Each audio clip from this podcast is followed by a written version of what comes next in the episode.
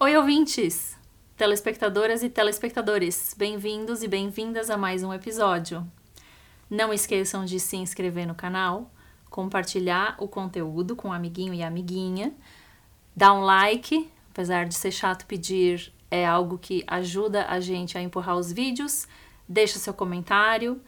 Se você quiser escutar e não assistir, todos os podcasts estão na sua plataforma de streaming predileta.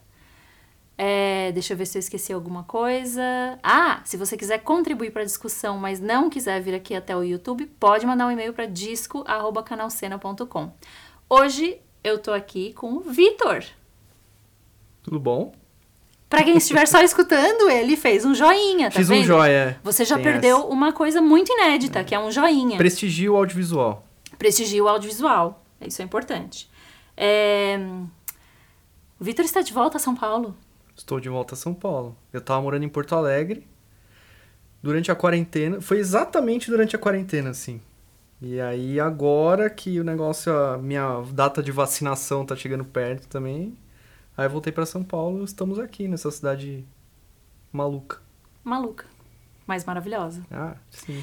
E daí tu tá, assim, com um gosto musical meio peculiar, depois de passar um, um ano em Porto Alegre, tu tá curtindo, assim, um som diferente. Vai ter uns discos aqui que vão me surpreender. Não, acho que não.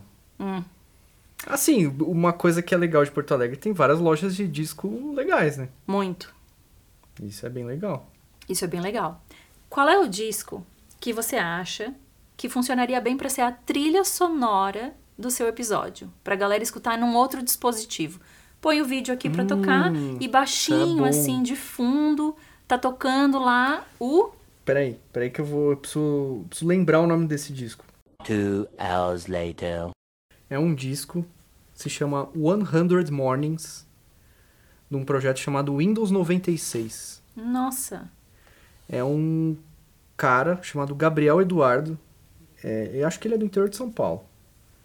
Que é tipo um Vaporwave, é uma música eletrônica, assim, Nossa! bem ambiente, assim. E é bem massa.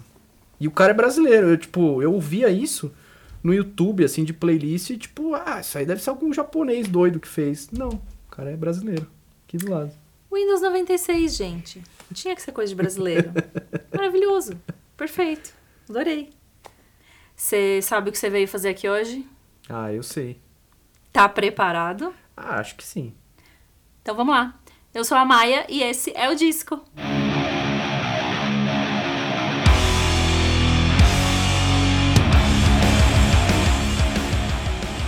Bom, agora eu, pod- eu pude voltar à minha pergunta original, que era que disco você ouviu vindo pra cá, que eu tive que cortar essa pergunta durante a quarentena, né? Era que disco você ouviu por último tal. O que, que você ouviu vindo pra cá? Que disco foi? Putz, tava tocando no carro um, um best-of do Buzzcocks. Olha, CD perfil do Buzzcocks. É, porque tava tipo no. Eu, eu brinco com a minha esposa que ela é tipo aqueles tiozão que ela ainda usa pendrive no carro pra ouvir música, saca? Não tem Bluetooth, assim, é tudo um pendrive. Tá correta, né? É. Porque a gente agora é refém das plataformas de streaming. É. E aí um dia você acorda e o disco não tá mais é, lá, Tem, tem essa possibilidade, né? né? Tamo, tamo todo mundo passando por isso. É, então. Tem um pessoal voltando a aderir ao MP3 e tal. E, pô, tô achando massa, assim. É um jeito de conseguir ouvir tudo. E hoje em dia tem coisa assim, pelo menos tem muita coisa que eu gosto que tá só no Bandcamp. Exatamente. E aí, putz, não tem no, no Spotify, nem na Apple Music, nem no não sei o quê. E também não vou ficar assinando 300 serviços diferentes, não sei o quê. Às vezes a gente tem que assinar, sei lá, dois, três serviços.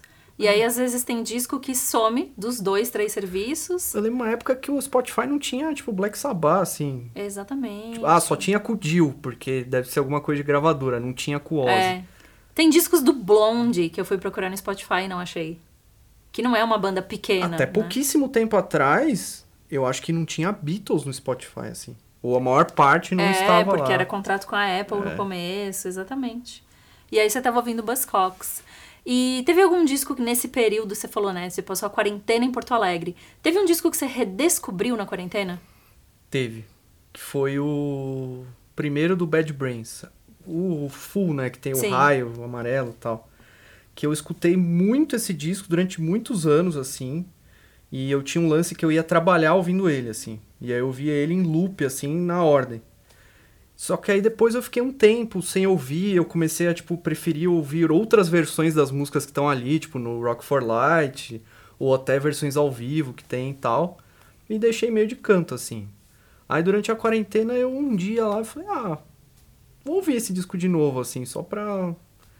E aí eu ouvi de novo, aí você começa a relembrar nas coisas que você pira, assim, aquela, aquelas pequenas coisas, assim, tipo, nossa, putz, aí tem isso. Aí comecei a ouvir, agora tô ouvindo direto de novo, assim.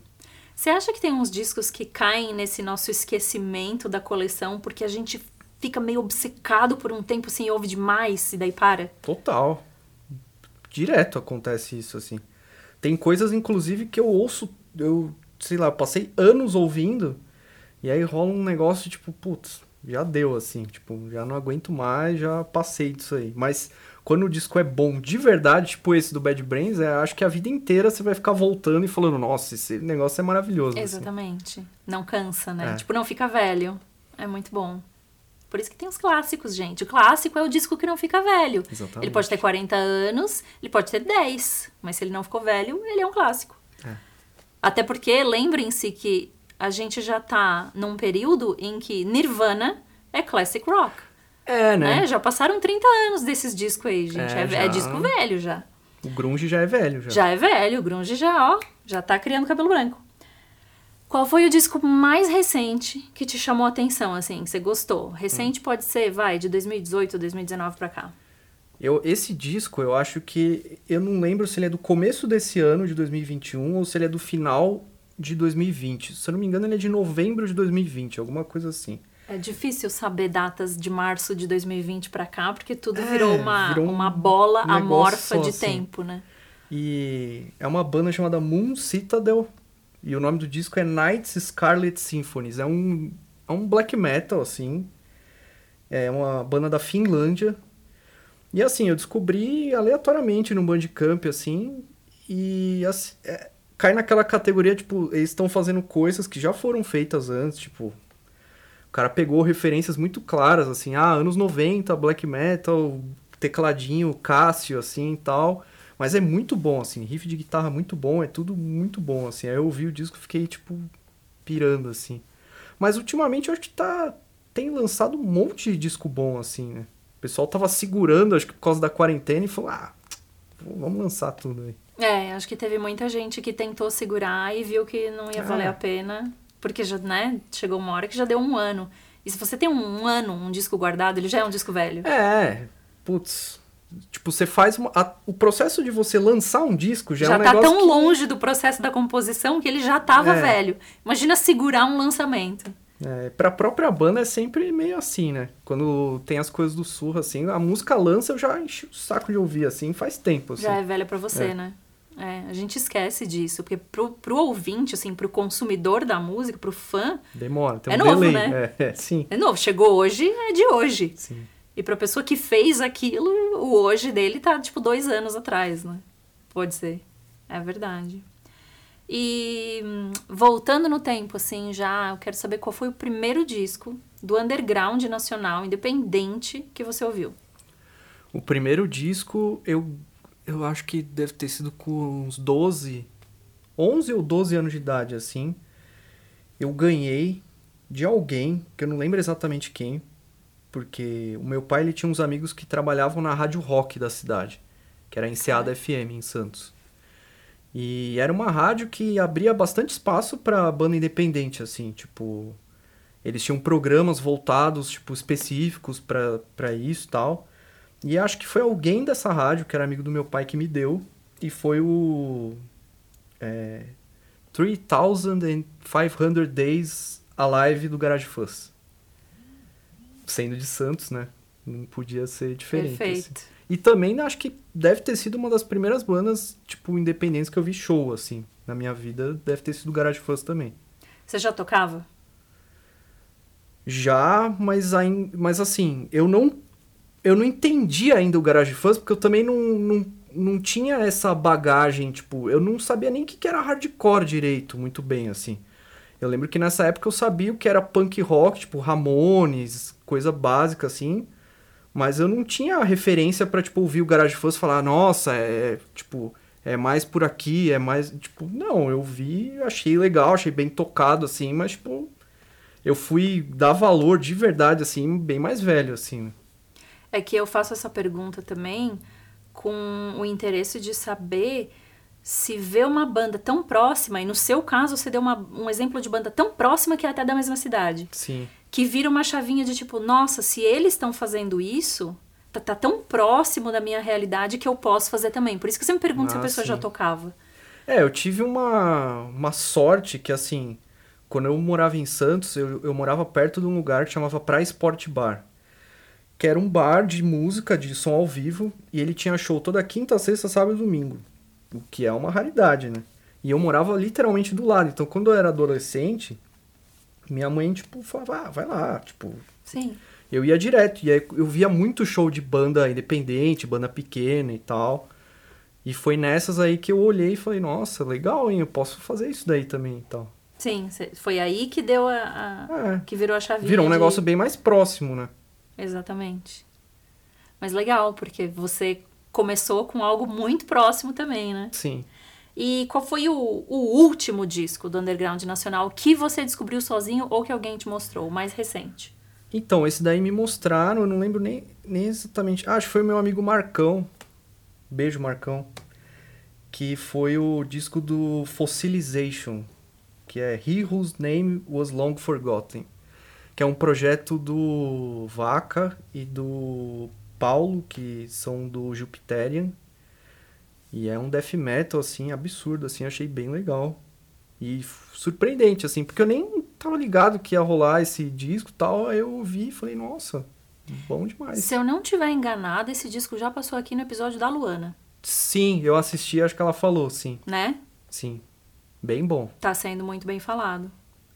E eu gosto de perguntar se alguém mostrou, porque no underground é isso aí, gente. Vocês têm que mostrar as músicas pras amiguinhas e pros amiguinhos. Sim. Tem que compartilhar. Assim como os vídeos aqui do canal, aquela que já encaixa tudo, né? Sem guardar Assim como os vídeos aqui do canal, não é pra guardar pra É. você, entendeu? É pra compartilhar. É assim que a cena se fortalece. Você tem que compartilhar o negócio. E hum, saindo um pouco assim, né, exatamente do underground, tem algum disco que é contemporâneo a você, assim, ele existia, você não deu bola na época, e você foi ouvir anos depois do lançamento, virou um- uma coisa assim, ah, deixa eu ver isso aqui de novo, com outros olhos, pra ver o que que é. Tem. E é bem vergonhoso que na época eu não dei o valor, assim, que foi o Polêmica. Songs, é, o Songs for the Deaf do Queens of the Stone Age. Na época que saiu, eu, tipo, cagava pro Queens of the Stone Age, assim. Que eu lembro que eu era bem do metal, assim. E foi na época que tinha aquele riff MTV e tal. Era, tipo, meio que uma, um novo rock, assim, e tal. Sim. E aí eu, ah, isso daí é coisa de hipster, isso daí é pop, não vou ouvir. E na época eu não ouvi. E aí eu fui ouvir esse disco, tipo, muitos e muitos anos depois, assim. Deve ter sido, sei lá, 2010, 2012, que eu fui ouvir. E aí eu, eu vi ele inteiro, assim, né? Tipo, não peguei uma música picada ou outra. Sim. Eu botei ele do começo e ouvi. E já achei genial o conceito do disco de, tipo, parece que você tá viajando de carro, né? Ele, tipo, tem um locutor numa rádio que é como se estivesse dando um rolê de carro e, e as músicas estivessem rolando, assim. Puta, demais, assim. Muito bom. Isso acontece muito, por isso eu sempre incluo essa pergunta. Às vezes a gente deixa passar, dê uma segunda chance pro disquinho. Ah, mas muita coisa. Esse foi um, um dos É, exemplos, né? exatamente. Tem... É um, um que entra aqui, É. né? E tem um disco de uma banda que voltou e te surpreendeu? Pode ser uma surpresa positiva ou uma surpresa negativa. Teve. E, é assim, não é que exatamente que voltou, mas é que rolou um lance assim.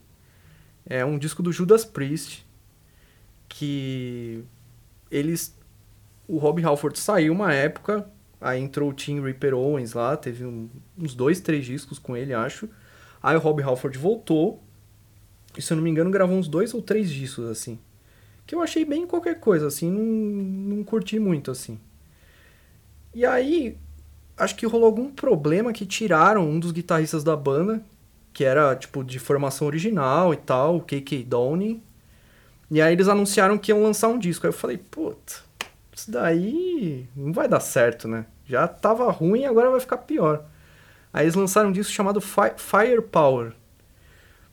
Assim, demais, assim, demais. Eu ouvi o negócio, eu desacreditei, assim, que, o- que os caras lançaram um disco, e é, tipo, recente, ele deve ser 2018, sei lá, Sim, 2019. bem recente. E é um arregaço, assim. De tudo, de produção, de composição. O Rob Halford é maravilhoso, cantando maravilhosamente bem desde sempre, assim. E é, é, tipo, bizarro que uma banda que, sei lá, o, o Judas Priest deve ter 40 anos de atividade, ou mais, sei lá. E os caras até hoje conseguem lançar disco relevante, assim. Eu acho um absurdo isso, assim, tipo... Eu fico bem impressionada também. Porque tem bandas que a gente já entregou, já largou a toalha, sabe? Não, tem banda que, que a própria banda, tipo, meio que só faz show, assim, fala, ah, meu, não vamos lançar mais disco, já não Sim. tem mais de onde tirar, saca? E os caras, tipo, não, a gente quer fazer. É. É gostoso, porque daí também você vai com a mesma energia, né? Ouvir. Tipo assim, pô, os caras estão se esforçando pra trazer alguma coisa nova, vamos ouvir. Exatamente. Não é sempre que funciona, né? Muitas vezes a pessoa se errado. esforçou, É. entre aspas, né? Tipo, ah, vamos lançar. Chinese porque- Democracy, É, né? aí, ó. Tem sempre um Chinese Democracy acontecendo, infelizmente. E hum, então, já que esse foi uma surpresa positiva, qual foi um disco que você esperou muito e quando finalmente saiu, ele te desapontou muito? Ah, vai ser meio clichê, mas, tipo, não tem como fugir. Foi o Saint Anger do Metallica, assim. Eu lembro que na época eu gostava muito de Metallica. E aí fiquei, sabe, ah, porque vai lançar o disco novo, porque não sei o que, papai. Eu, quando eu ouvi, eu falei, puta. É o disco que você ouve e você sente que o negócio foi feito num esculacho, assim, que o cara não tava legal pra fazer aquilo, assim. Sim.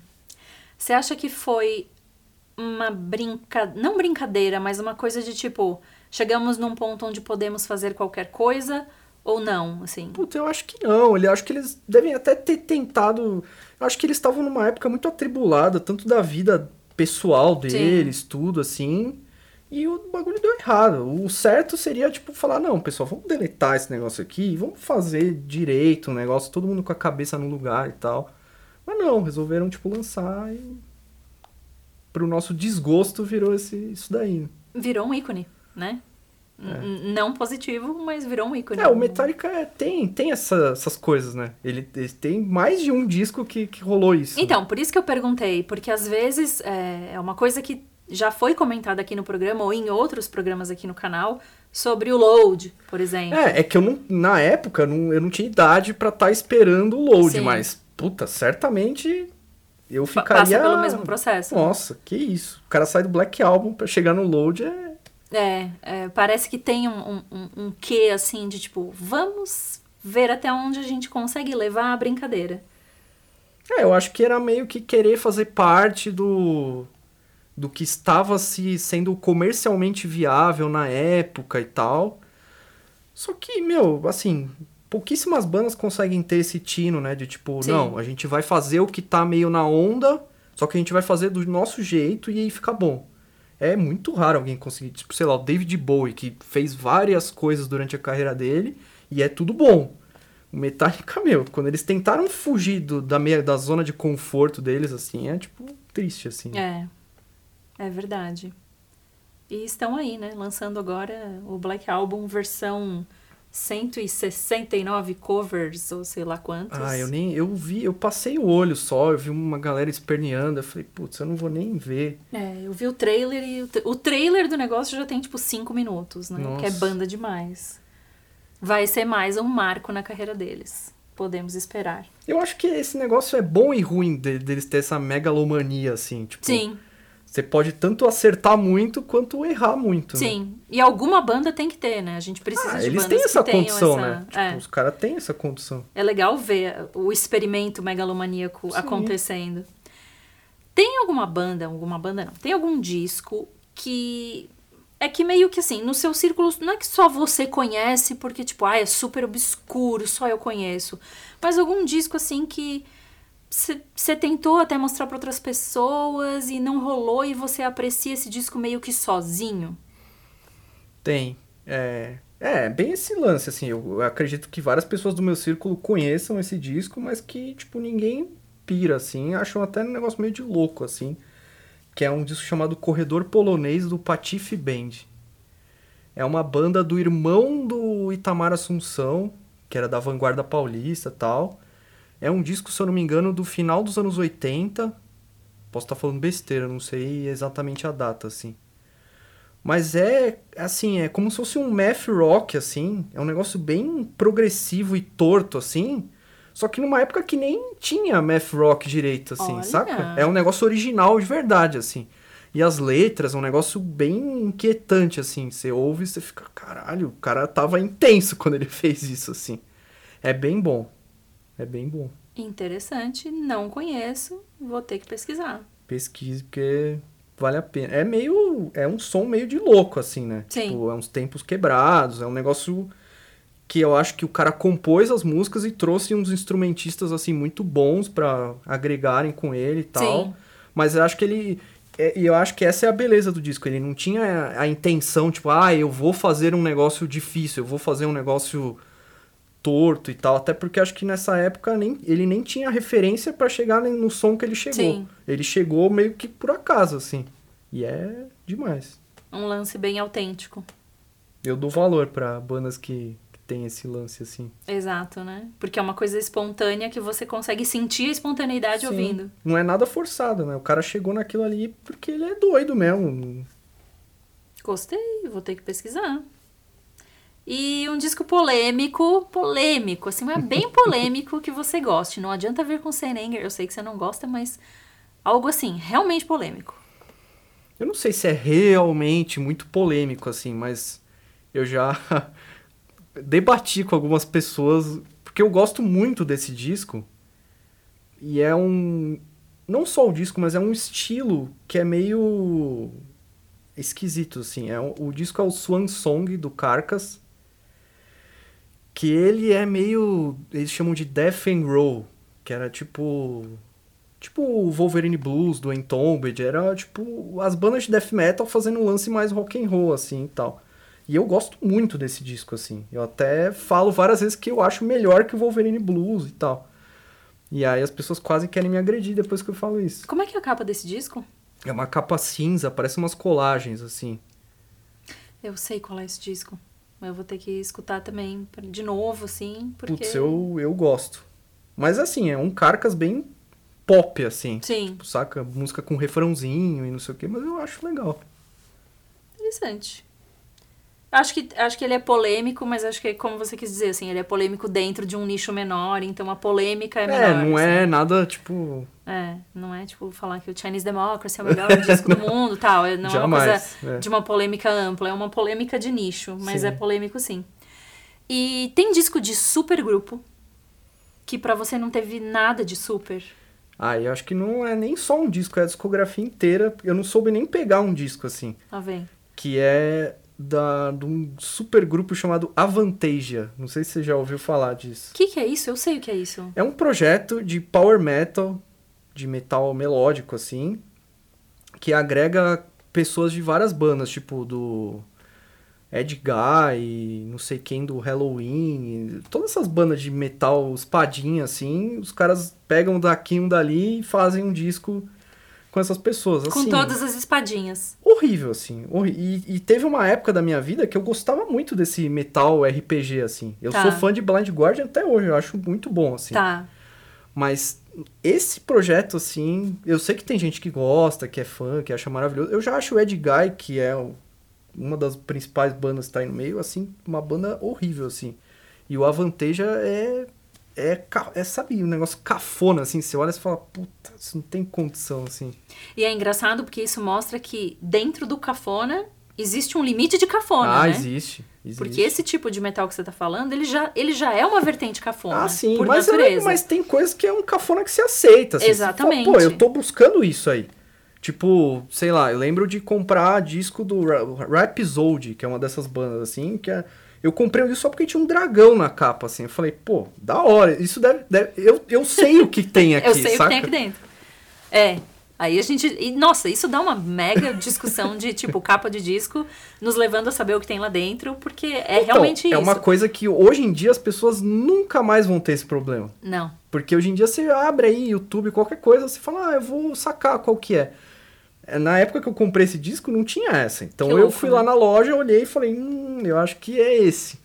E, e agora é muito doido que assim, a gente quer sacar qual é que é a da banda.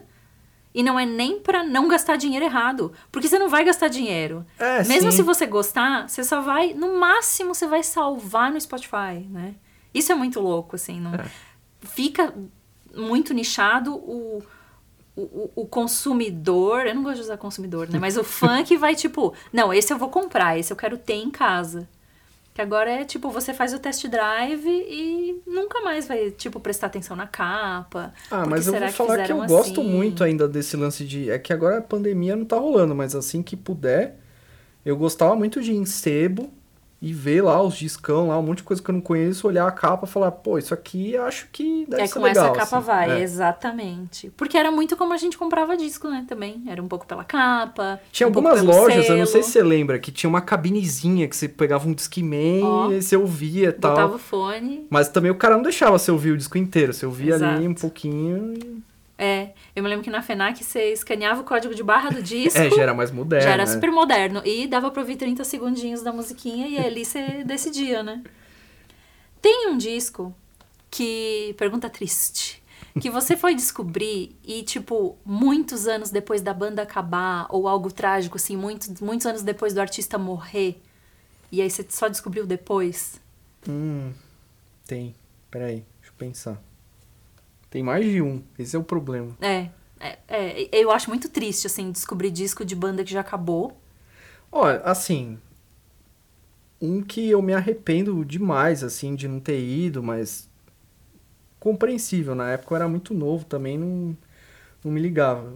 Mas teve aquele show do Stooges, né? Que acho que foi no Claro Que É Rock, sei lá o quê. Isso, acho que foi, claro que é rock. E acho que o Stooges pode se enquadrar nessa categoria aí, porque é uma banda que eu fui descobrir bem mais velho, muito tempo depois, assim. E, e hoje em dia é uma das bandas que eu mais escuto, assim, de longe, assim. O Raw Power e o Fan House em loop direto, assim. E, putz, eu queria ter vivido um pouquinho dessa época, assim, tipo, anos 70, aquele começo do punk, aquele rock meio mal feito, assim. Sim. Eu acho demais. E no caso deles, fora do eixo também, né? Sim. Era uma banda muito doida, né? É muito doido, é muito doido E o pensar. Iggy Pop assim. é demais, assim. Cari... O cara tem tanto carisma, só de tu ouvir a voz dele no disco ali Aham. cantando, tu fala, nossa, o cara é demais. Ouvir ele falando É, já é agradável. ter o ele vídeo. precisa. É, Aí aparece ele sem camisa, dançando que nem um louco no palco, você fala, puta, tem como amar é essa, esse essa aí. pessoa. É esse cara. E as perguntas tradicionais, mas muito importantes. Disco mais superestimado da história. Você não entende por que tem esse frenesi, assim, Algumas pessoas vão loucura. querer me agredir, mas a gente tá aí pra decepcionar as pessoas. Eu acho que é o OK Computer do Radiohead. Porque, assim, não, tipo, não que seja ruim, Sim. Mas, tipo, eu não coloco como um dos melhores discos de todos os tempos. E, tipo, tem bastante gente que eu vejo que acha de verdade que é uma melhor coisa já feita, assim. Eu, Sim. tipo, eu não colocaria nada do Radiohead entre, tipo, ah, melhores coisas já feitas no, no mundo, assim. Que coisa, né? Eu achei que essa banda ia ter aparecido aqui antes com vários outros discos também. E não rolou. e ainda não tinha rolado. Porque Estamos é desbravando. desbravando a- a- a- esse mar de coisas superestimadas. Porque realmente é uma banda que as pessoas têm muito apego aos discos, assim, né? A pessoa, quando fala da discografia, fala, tipo, disco tal, o Kirei, o OK Computer. E eu fico também, assim, reticências. Ah, e não é nem que é ruim. É, Um, é um negócio que você ouve e fala, tá, beleza, entendi, mas, tipo, não, vejo ma- maiores emoções nisso, saca? É, vem na linha do que a gente acabou de falar, tipo, Studios e de repente falando disso, de tipo, a coisa começando, uma banda que tava fora do eixo, não tava ali em Nova York, no meio do fervo. E aí de repente você tem uma banda que já vem toda trabalhada na MTV, digamos, não só isso, né, mas É, acho que esse próprio disco teve uns três ou quatro singles, assim, que eu lembro de ter clipe toda e uma tal. coisa visual junto. E os clipes são todo legais conceito até. junto, bons clipes. Mas eu não consigo ver como eh, isso, não nem de melhores coisas do mundo, mas super inédito. e ninguém fez isso antes, é original. É, hum, Não. Né? aquele The Bands lá, beleza, até pode ser porque tem coisa eletrônica misturada com rock. O OK Computer deve ter alguma coisa assim, mas puta. Não sei. Não, né? Não. E o contrário, o disco mais subestimado da história, aquele que seria queria sair no caminhão do bombeiro, assim, com o disco tocando pra ver se a galera pega. Eu acho que é o é um disco antigo já, que é o Kick Out the James do MC5. Eu acho um dos discos mais importantes da história do rock assim, punk, do rock em geral, hard rock assim. E é um disco meio escanteado assim da história, né? Tipo, o MC5 também não é uma banda que foi Sim. muito pra frente, nem nada. Mas eu acho um disco tipo fundamental pra construção do que foi o rock nos anos 70, tipo, o que viria a ser o punk. Cê- eu fiquei curiosa, você acha que ele, ele é escanteado eh, em favor de algum outro, assim, alguma outra banda? Ah, é porque eu acho que como o MC5 nunca teve tipo sucesso comercial assim, Sim. e também nunca teve esse lance de tipo lançar, ter uma discografia longa e fazer um monte de turnê, e tocar em arenas e tal, foi um negócio que foi caindo meio naquele status cult assim, tipo, ah, beleza, é um disco influente, importante, mas tá ali. Os grandes discos do rock são aqui, Led Zeppelin, não sei o quê. Tá. E eu acho que ele tá, tipo, ali, assim, tipo, Mas faz sentido o que você falou, assim, num status cult, ele tá lá. sim. Mas naquelas Mas listas no- de 100 discos É. mais influentes de todos os tempos, ele não tá. É, o MC5 é um lance meio New York Dolls, né? Aquelas bandas que, tipo, são geniais durante um curto período de tempo, aí acaba, aí não sei quem morre, aí não sei quem. Sim, E aí espatifa em mil pedaços, assim. é. O que acontece bastante, inclusive. E assim, parece que a pergunta é parecida, mas você tá falando de uma banda que, né, pelo menos as pessoas reconhecem, pode até nunca ter escutado, mas reconhece. Mas tem um disco que você acha que é incompreendido, não é que é subestimado e ficou de lado, assim. Ele é, ele é incompreendido, ele sofre um certo tipo de preconceito, e pra você é tipo, nossa, não, a pessoa tá entendendo errado, que você queria defender. Tem algum? Tem. Eu acho que hoje em dia já passou. As pessoas estão começando a entender. E, e as pessoas que eu digo é um nicho de pessoas, assim. Que é o primeiro disco dos Slipknot. Tá. ele eu lembro na época que ele saiu inclusive eu me, não ouvia não gostava de new metal Pra mim era tipo ah esse new metal aí esse negócio comercial tal coisa bem de metaleiro bobo assim mas aí depois eu fui ouvir com atenção esse disco e tipo é muito bom assim e tipo eu não sei nem se ele se enquadra nessa definição new metal tão tipo certinho porque ele tem elementos de tudo quanto é coisa ali. Eu que sou baterista ouço as linhas de bateria são assim geniais assim é tudo é uma evolução do que o Sepultura fez assim na minha opinião assim. E é um disco que um monte de gente tipo jogou de lado por tipo ah new metal ah, não vou ouvir. Tipo Sim. ah e eu acho que ele merece dar uma atenção assim tipo é um bagulho bom de verdade além de estilos além de tudo assim Não sou a entrevistada, porém concordo. acho, acho que ele sofre exatamente esse preconceito que você tá mencionando, assim. é, ah, isso aí é new metal. E eu Pula, acho. próximo. Não, e eu ainda acho importante porque várias das pessoas que, que foram introduzidas nesse rolê pelos Slipknot, hoje em dia já curtem outras. já estão inseridas no, no metal extremo e tal, mas começaram ali. Exatamente. Tipo, pô, na época eu lembro de ligar MTV e tocar os Slipknot, é um negócio que tem blast beat, é um negócio extremo, assim, querendo ou não. E que não é fácil você ter uma banda pop que, que é assim, né? Tipo, eu lembro de, sei lá, passar o show deles no Rock in Rio, assim, na, na Globo, minha mãe me ligar e falar, nossa, você viu o show desses Slipknot? Que coisa doida, que eu sou... Tipo, minha mãe achou da hora, assim, que o negócio. louco, né? E é um negócio extremo, se você for ver, Sim, assim. exato. Mas é legal porque você citou o Rock in Rio e eu tava lembrando que no episódio do Léo a gente tava falando do Iron Maiden e tem isso, tipo, alguma banda precisa ser a porta de entrada. Ah, sim. Não adianta. Né? Tipo, alguma vai ter que ser a porta de entrada. Sim. E não é porque o cara começou no Iron que ele vai ficar só ouvindo Iron Não, Maiden. é. E não é porque a menina começou no Slipknot que ela vai ficar ouvindo só Slipknot. Não, e é uma, e é uma baita porta de entrada, porque Exatamente. o cara já ouve ali um elemento de várias coisas que de metal extremo que normalmente ele nu- nunca teria um acesso a uma versão mais mastigada daquilo, assim, né? Ninguém vai sair ouvindo Morbid Angel, assim, tipo, ah, eu sou De truzão, cara, é. né? É. Vai Difícil. começar no Carcas. Não, não vai acontecer. Só quem tem irmão mais velho ou vizinho, ou É. irmã mais velha ou vizinha que já ouvia antes, né? Ou Senão- pai, tipo, não, pai, tem que é. ouvir assim e tal. Você vai ouvir na Palm Death, vai ser agora. Não, não vai acontecer. E continuando nessa linha dos discos que são subestimados, dos discos que são incompreendidos e dos discos que acabam sendo obscuros sem querer, tem algum disco do underground nacional que você considera obscuro no sentido de que pouca gente conhece e você queria divulgar, você queria mostrar pra mais gente? Do underground nacional. Ah, tem um disco, eu separei um disco bem recente até, que acho que é desse ano, inclusive. Numa banda chamada Evil Cult, lá do sul.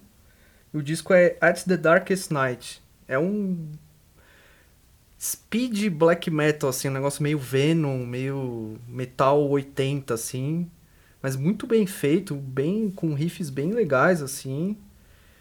E, se eu não me engano, tem, é uma gravadora gringa que tá lançando. Tipo, é um negócio legal, assim, um lançamento bem massa, assim. Eu acho que tem que dar valor. E- porque, assim, eu falei daquela época que, ah, quando eu comecei a ver que eu poderia ter uma banda também, tipo, quando eu fui fazer turnê na Europa, até aí, eu me eu tocava em banda, já tinha feito turnês no Brasil e tal, mas me considerava, tipo, ah, eu sou um amador, eu, tipo, não... Aí quando eu fui fazer turnê na Europa e conheci as bandas de lá, que tocam lá e coisas maiores e tal, eu comecei a perceber que o Brasil não deve em nada pra esse pessoal. A maioria das bandas aqui, inclusive, é muito melhor do que as bandas de lá. O underground aqui é mais forte que o underground de lá, se você for ver. Aqui a gente tem, inclusive, lugares que tem mais gente que curtem a- as coisas do que lá. E eu acho que a gente tem que dar mais valor para as coisas que saem daqui, assim, né? Porque às vezes a gente fica muito preso, tipo, ah, as coisas que vêm dos Estados Unidos, não sei o quê. Só que bota essas bandas tocando, tipo, lado a lado, assim, num palco, você vai ver que as bandas brasileiras vão ser bem melhores, assim, no É. geral, assim. É verdade, e eu acho que é bom que você tocou no, no tema turnê na Europa, pra falar pras pessoas que turnê na Europa tem gente que acha que vocês tocam pra 5 mil pessoas, né, ah, em cada não. show. Não tem nem gente pra isso E não tem lá. nem 50 em muito lugar, Não, né? e a Europa as cidades são pequenas, tipo, é outro rolê, assim, né? Outra coisa. No Brasil, foi lá que eu percebi, tipo, nossa, no Brasil tem bastante público pra isso. Sim. Porque lá, ou é o pessoal mais velho, o pessoal mais novo já não tá muito no rock, né? Uhum. Em geral, assim. E são lugares menores, né? Sei lá. É bem menor o público, né? A não ser em grandes festivais, mas aí, tipo, vai gente de tudo quanto é país se concentrar num lugar só. Sim. Vai no Hellfest, sei lá. Aí vai gente de um monte de lugar e vai todo mundo pra lá. Exato. Mas é outra coisa, né? E, e foi legal que você citou uma banda é, do Sul, porque eu tava lembrando no episódio do Max, ele fala que, tipo, o primeiro disco underground que ele escutou também era de lá. Sim. E a gente tem um monte de banda fora do eixo, né? Ela não é obscura porque, tipo, ah, passou batido porque outra banda passou na frente dela. É porque tem muita banda. Então, é uma coisa positiva que tenha muita banda. Sim. E eu acho que no Brasil rola um problema também da.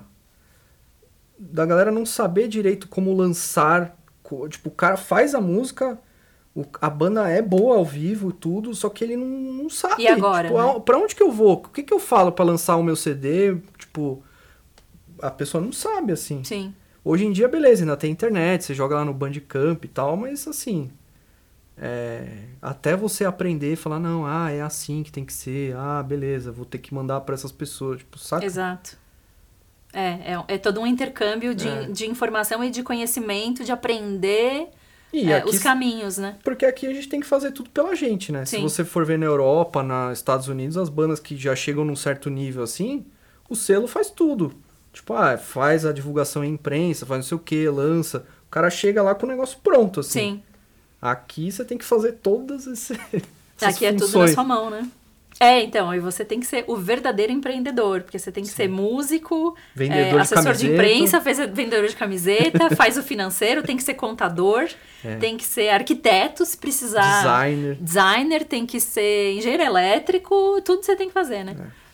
E aproveitando então a breve tangente, agora que você teve uma experiência de morar em Porto Alegre durante um ano, o que é que o Rio Grande do Sul exporta mais? Metal ou cópia dos Beatles? Hoje em dia eu acho que é mais metal, hein? Eu acho que essa onda do rock gaúcho aí meio que deu uma morrida, assim, né? Ficou lá, né? O rock é gaúcho. eu ficou- acho que ficou lá. nem ficou lá, ficou na Augusta. Porque todos esses caras mudaram pra São. Paulo e aí acabou, e morreu, assim, o negócio. É. Mas fiz a piada bem intencionada pra lembrar vocês que exporta muito metal de qualidade. Sim, principalmente coisa do interior, é bem E doido. isso que é assim. louco, né? Não é da capital. Ah, essa banda que eu falei, o Evil Cult, se eu não me engano, eles são de Bento Gonçalves. Aí, ó. É no interior que as pérolas estão, assim. Então, aproveitemos a internet, aproveitemos esse espaço todo e vamos, vamos desbravar. O clima bucólico, né? Inspira É, é o o metal. campo. É o campo, é. E vamos lá, começando assim a doer o coração agora, porque tem que fazer escolhas. O disco que você mais ouviu na vida? Foi o Saba Blorisaba do Black Sabbath. Respondeu meio sem dor, assim, respondeu Não, com convicção. foi- Foi, mesmo, então. Foi porque é de longe, assim, tipo. Eu, eu tenho esse CD até hoje. Eu ganhei, eu era criança, assim, tipo, eu tinha. Eu devia ter, sei lá, 9, 10 anos, tipo. Tinha o costume de todo sábado. O meu avô morava em Santos, morava eu, meu avô, minha avó e minha mãe. E meu avô ia todo sábado de tarde dar um rolê no centrinho comercial ali, e aí a gente sempre passava numa loja de, de disco tal. E, eles, e todo fim de semana ele ia lá e me dava um CD. Ah, escolhe um aí que eu vou, vou te dar. E aí eu comprei esse do Black Sabbath. Também pela capa, que eu olhei e falei, nossa, da hora. Aí comprei, ouvi, ouvi, ouvi. E eu lembro que tudo. Eu tinha um Discmanzinho assim.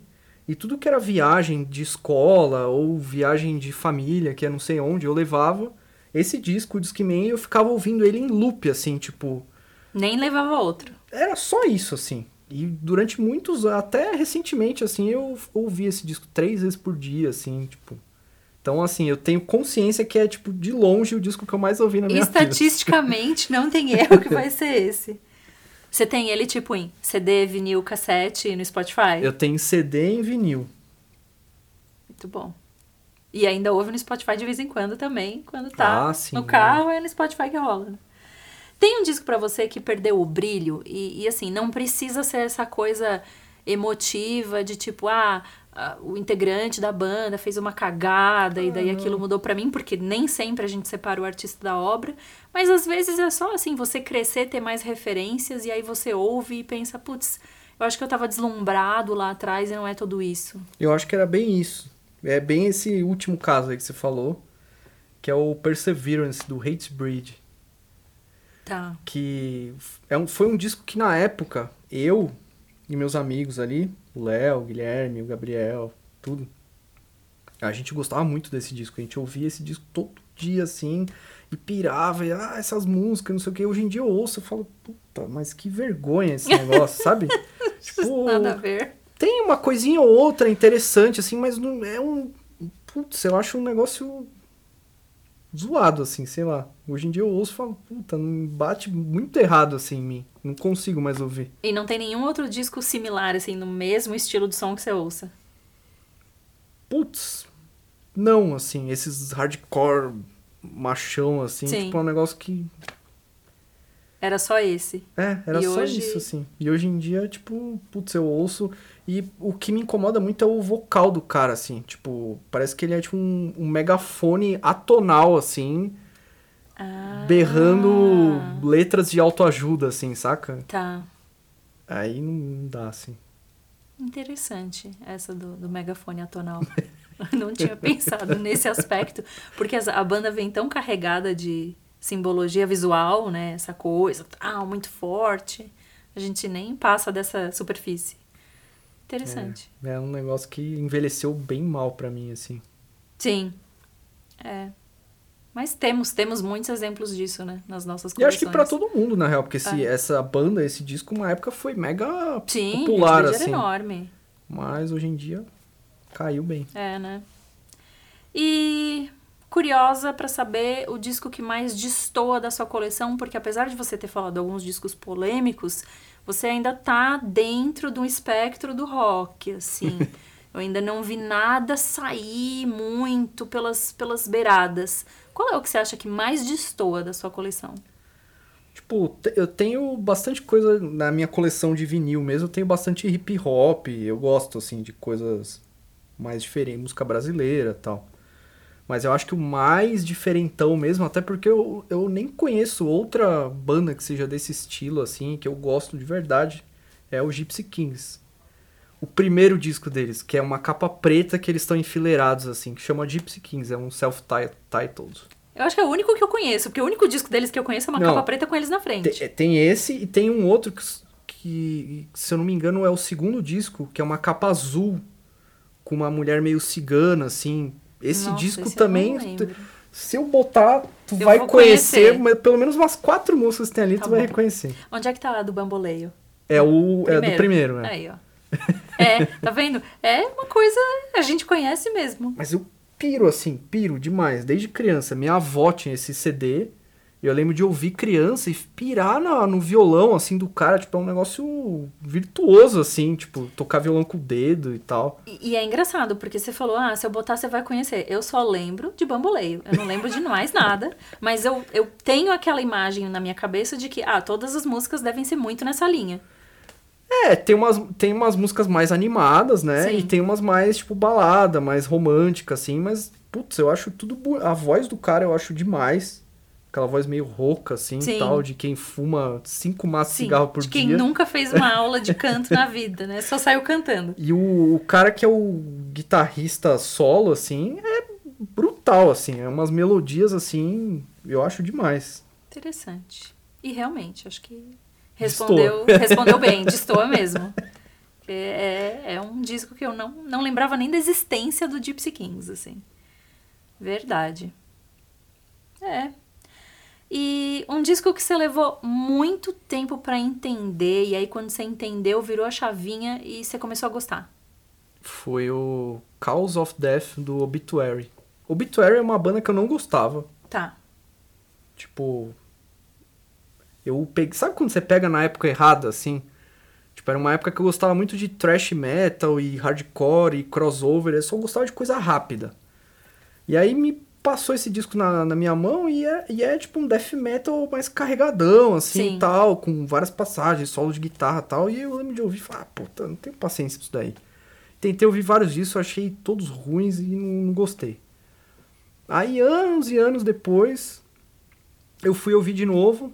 Falei, olha só, que interessante esse disco e tal. E aí eu lembro que eu fui num show, que foi na Clash Club aqui em São Paulo. Tá. E assim, foi um dos melhores shows que eu já vi, assim. O som tava perfeito, a banda tocando perfeito. E aí eu, tipo, foi o, o como é que se diz? O, o carimbo, assim, tipo, ó, você precisa dar mais atenção nessa banda.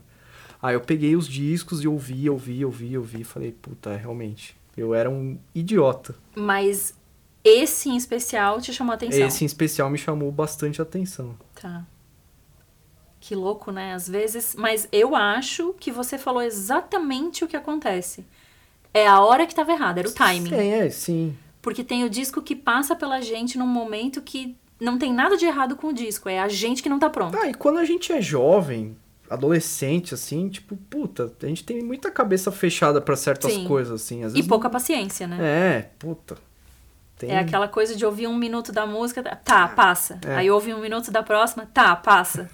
Não dá nem chance É, pro exatamente. disco. E tem coisas que você tem que dar a chance, né? Exatamente. Tem que ter paciência, tem que esquecer. Bota o play lá e, tipo, senta e esquece. Eu gosto de disco que te desafia. E eu acho que ah, quando, quando tipo, o artista faz um disco, ele tá te pedindo pra dar a mão e vem comigo, É, vamos, vamos dar lá. um passo no escuro. Você tem que confiar em mim. E às vezes a gente não confia porque a gente não tá pronto e tipo, ah, não, não é isso aqui que eu quero ouvir. Não, mas é legal que tem umas coisas assim que, tipo, eu gosto de disco que te recompensa Exatamente. por você ter tido a paciência. É isso aí. Tipo, você ouve, tem uma puta introdução longa e não sei o que, aí quando começa você fala, nossa, isso é demais.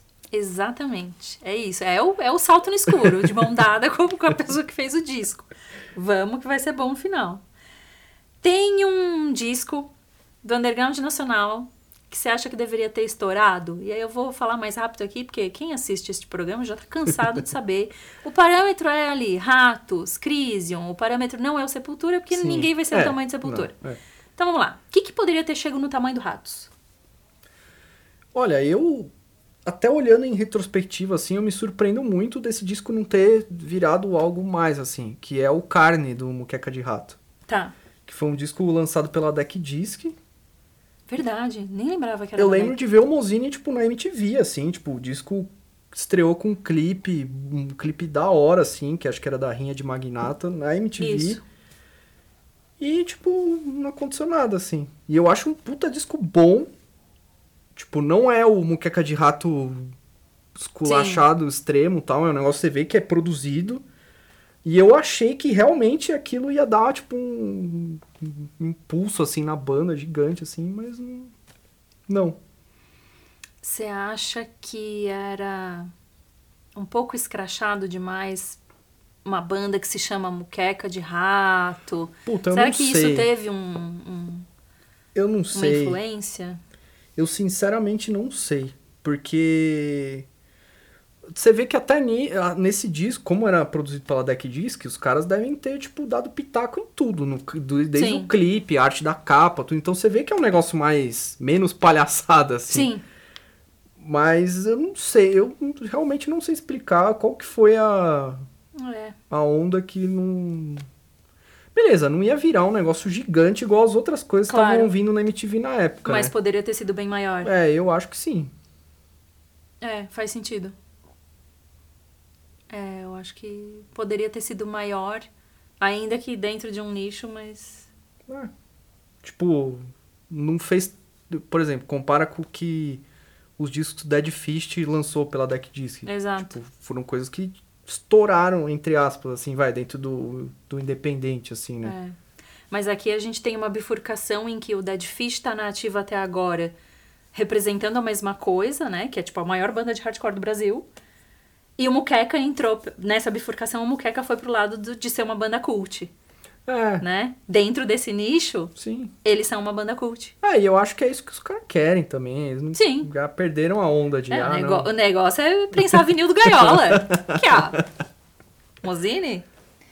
Mozini está na Laja minha... golpes. É, Laja Golpes. Mozini tá na minha mira, mas ele não atende, não adianta. Já fiz de tudo. De tudo. Eu vou, vou Mas- fazer essa força aí. Vamos trazer. Pior disco da sua banda favorita. Vai, assim, ó, rasgando o coração. Ah, esse daí não tem nem como defender, assim, tipo. É, é- Todo mundo que gosta da banda vai te falar, é, realmente é uma bosta. Que é o Carnival of Souls do Kiss. É não que, assim, o Kiss. Não Não... sei. Como é que é a capa desse disco?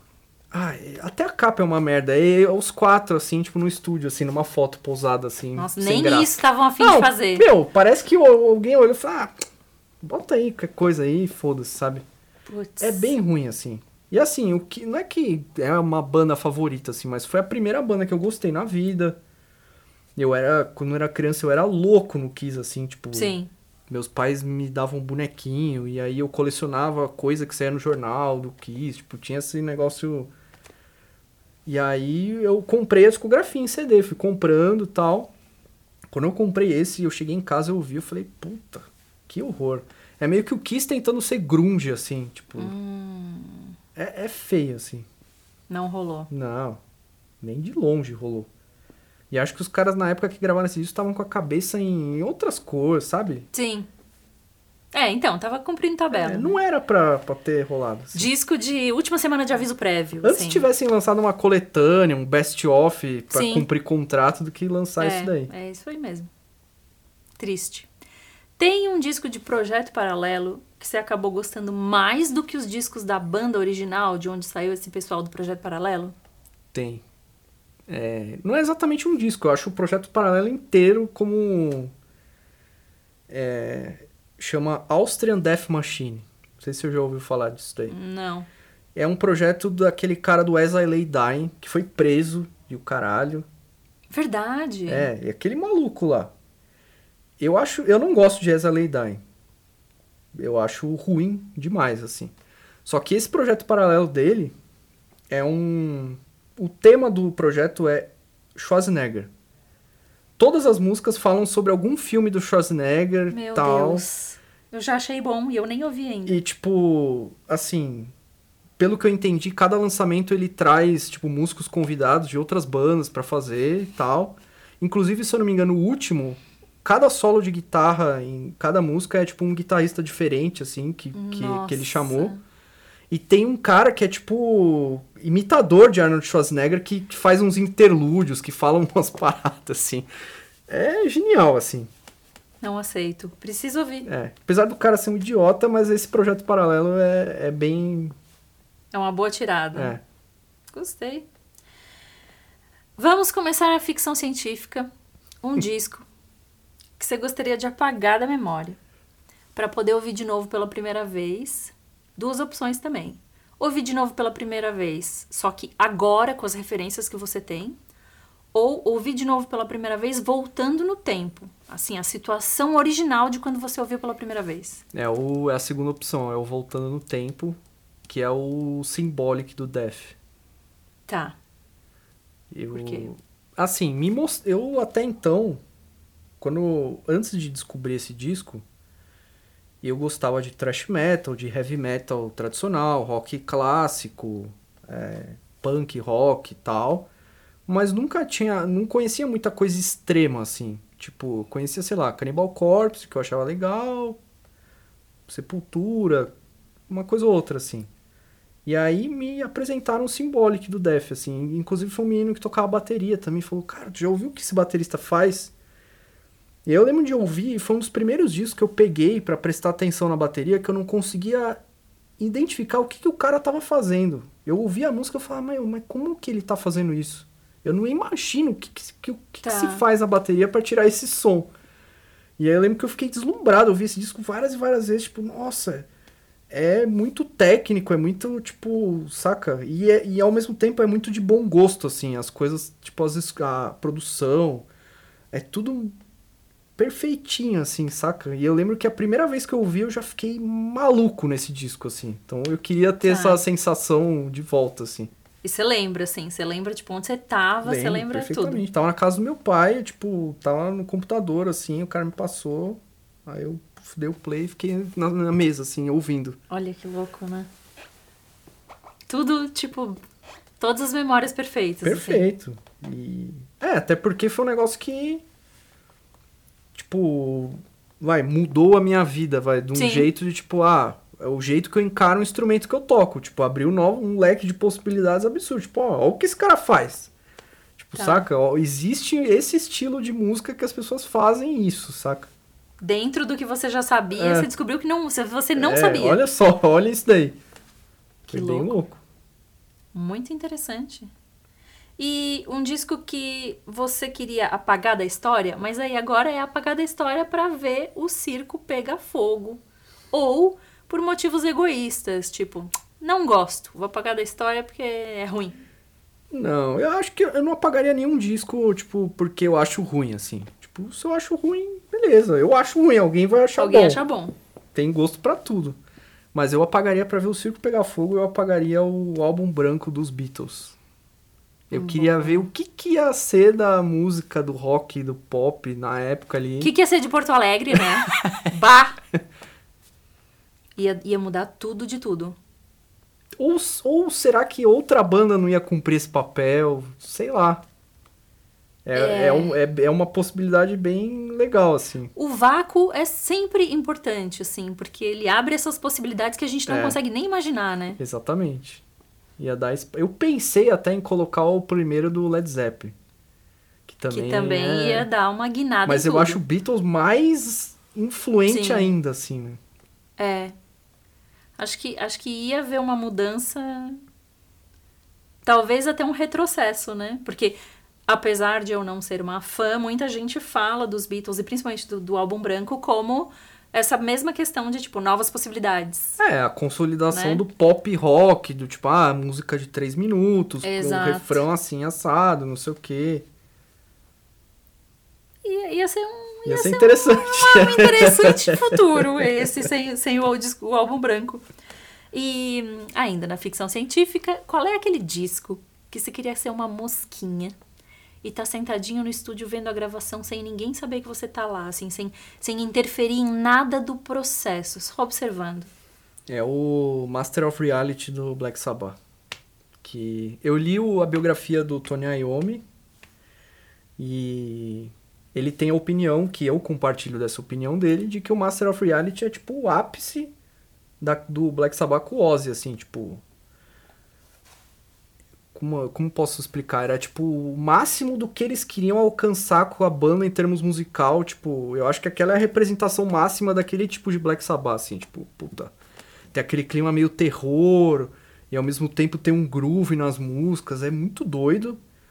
E na biografia dele, ele conta que eles gravaram esse disco num castelo abandonado no meio da Inglaterra, de sei lá onde. É. E, e tinha um lance que eles gostavam muito de ficar pregando peça um no outro, né? Ai, gente, eu não quero ir pra esse estúdio. Pra fingir que Eu- o negócio era assombrado e tal. Aí ac- aconteceu que todo mundo começou a ficar com medo e ninguém mais dormia lá, porque a, a intens... como era um negócio afastado, eles iam lá, iam dormir Sim. lá, iam fazer o negócio lá. Só que não, eles pegavam o carro, voltavam pra cidade, Olha. ninguém dormia lá, porque ficavam com medo de ter fantasma e não sei o quê. Eles estão certos, viu, gente? Não fiquem pregando esse tipo de peça nos amiguinhos e nas amiguinhas. Não é legal. É. Mas o que, que você acha que você ia ver em termos técnicos, assim, lá dentro, tirando a parte mal assombrada? O que, que, que você queria ver, assim? Putz, eu queria ver o processo, tipo, sei lá, como- porque assim, eu acho o Black Sabbath um negócio muito louco, tipo, da onde que o Tony Iommi tirou aquilo? Sim. Ele criou um metal sem ter referência de nada de metal, disso, é, né? É. E, e esse disco em específico, assim, que é um negócio tão, porra, à frente, tem banda hoje em dia que copia isso daí, tipo, e faz escarrado, assim, e soa atual.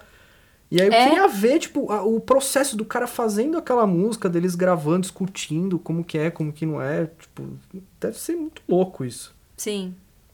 Agora eu fiquei com muita vontade de, ver- de ler a biografia dele. É muito boa. Ele tem passagens assim, tipo. Tem uma hora que ele conta da infância dele que ele tinha uma vizinha, que era uma senhora mais velha, que ele conversava com ela todo dia tal. E aí um dia ele tava na varanda dessa senhora e ela morreu. Era uma senhora já bem velha, assim. Ai. E diz que essa senhora morreu, tipo, meio que na frente dele, nos braços dele, um negócio assim. E ele falou: esse bagulho, esse acontecimento me impactou a minha vida inteira, assim, tipo, esse negócio me Sim.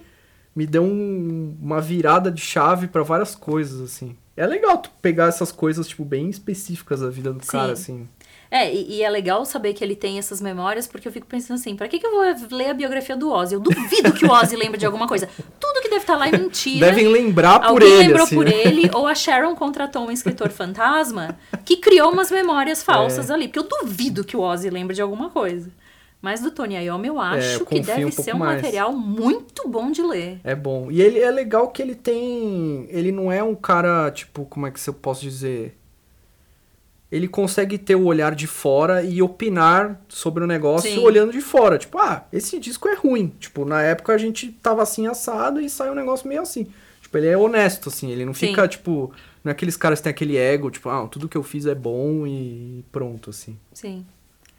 É, eu, eu fico meio chateada nesses momentos, porque às vezes eu tenho medo, tipo, já pensou alguém que eu gosto muito falar que o disco é ruim e eu amo o disco? E aí o próprio artista acha o disco ruim Ah, e eu mas é normal, coração muito partido. normal isso. E é muito normal, né? Isso acontece. Já aconteceu com vários discos que eu gosto. Normal. Mas, no geral, é, é bom quando o artista gosta do que fez, porque aí todo mundo fica feliz no final. E a última questão super ficção científica é a minha pergunta do ET. O ET caiu na Terra, o ET nunca ouviu música. Você vai ter esta responsabilidade de mostrar pro ET o que, que é música, que vai dar, assim, a fagulha, né? É, é dali que a coisa vai andar. Qual é o disco que você escolhe para ser o ponto de partida do ET? Então, esse é um disco que é assim, é um disco que eu gosto muito, tá tipo na minha lista de discos preferidos. Eu acho que também entra nessa de destoar um pouco do, do todo o resto que eu gosto. E é um disco muito musical e muito feliz, assim, tipo, eu acho que eu, queria, eu gostaria de passar a imagem pro ET, tipo, ó, é, uma imagem um pouco mais otimista, assim, tipo, ah, a humanidade tem coisas horríveis, mas, ó, a humanidade também pode fazer isso, que seria a Tábua de Esmeralda do Jorge Benjor, que é um disco, assim, um absurdo, assim, muito feliz, muito pra cima, muito groove, muito batuque, e eu acho que o ET ia curtir. É, é Quem o não disco gosta da desse esperança? Pra, É. pra dar esperança pro ET, assim? Total. É um disco que me, sei lá, eu não sei pras pessoas, mas pra mim ele me traz uma sensação de bem. Toda vez que eu ouço o disco eu fico bem, assim, tipo, ai, que coisa maravilhosa, assim. Tá. Interessante. É bom, né? Porque aqui a gente já tentou criar tanta animosidade com o ET que eu já fico com medo. não, eu gente. não ia chegar agressivo, né? Tipo, É, assim. Na né? Palm Death aqui. É, então, aí o ET ia exterminar todo mundo, a gente ia acabar, não ia mais ter terra, não ia ter mais nada. Mas muito bom, assim, um disco pra levantar o ET e dar esperança do futuro melhor pra Terra, com nós terráqueos aqui. Gostei. Considerações finais. Ah, agradecer pelo convite. Sou fã do programa, inclusive. Sejam fãs, gente, assim como o Vitor. Curtam. É, Ah, eu acho importante essa discussão sobre música, assim, tipo. Mais geral, assim, tipo. Ah, coisas que foram influências, coisas que, tipo. Que já estão um pouco esquecidas, né? Sim, exatamente. Com Deem gente que dá valor à discos. música, né? Porque é o que você falou. A o pessoal, tipo, ouve um minuto. Ah, não gostei. Pum. Ah, não gostei. Pum. Tem que ter uma paciência, tem que apreciar a música, ouve. Não, não fica só no random lá na playlist. É, lá, não fica na tipo, playlist, ouça discos. É, ouça o disco tal. É isso que a gente tá tentando fazer aqui. E quem é que você desafia pra sentar nessa poltrona? Ah, ia ser legal chamar o Hugo do Cemitério e de várias outras bandas aí, um multi-instrumentista. E acho que ia ser legal o papo com ele. Lançado o desafio da parte do Vitor, da minha parte é um convite, porque eu já falei, eu não desafio ninguém, eu só faço convites aqui. É, então, valeu. Pessoal, assinem o canal, deixem seu like, curtam e compartilhem este material. Façam comentários também, procurem nas plataformas de streaming e até a próxima. Valeu! Já cheguei na minha casa com o meu pijaminha do Gans. Tô fazendo um miojo, jantar de todos os campeões. Esqueci dos créditos exatamente pelo motivo mais nobre que tem, que é fome. Então vamos lá. Disco é um podcast independente apresentado por mim, Maia Melchers. O roteiro desse episódio foi feito por mim, Maia Melchers. A edição desse episódio foi feita por Estevam Romera.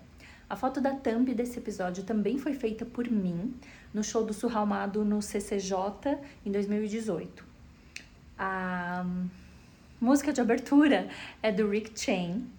O canal Cenas gentilmente abriga esse podcast e os links para o apoio do canal estão aqui na descrição. Até a próxima. Bom apetite!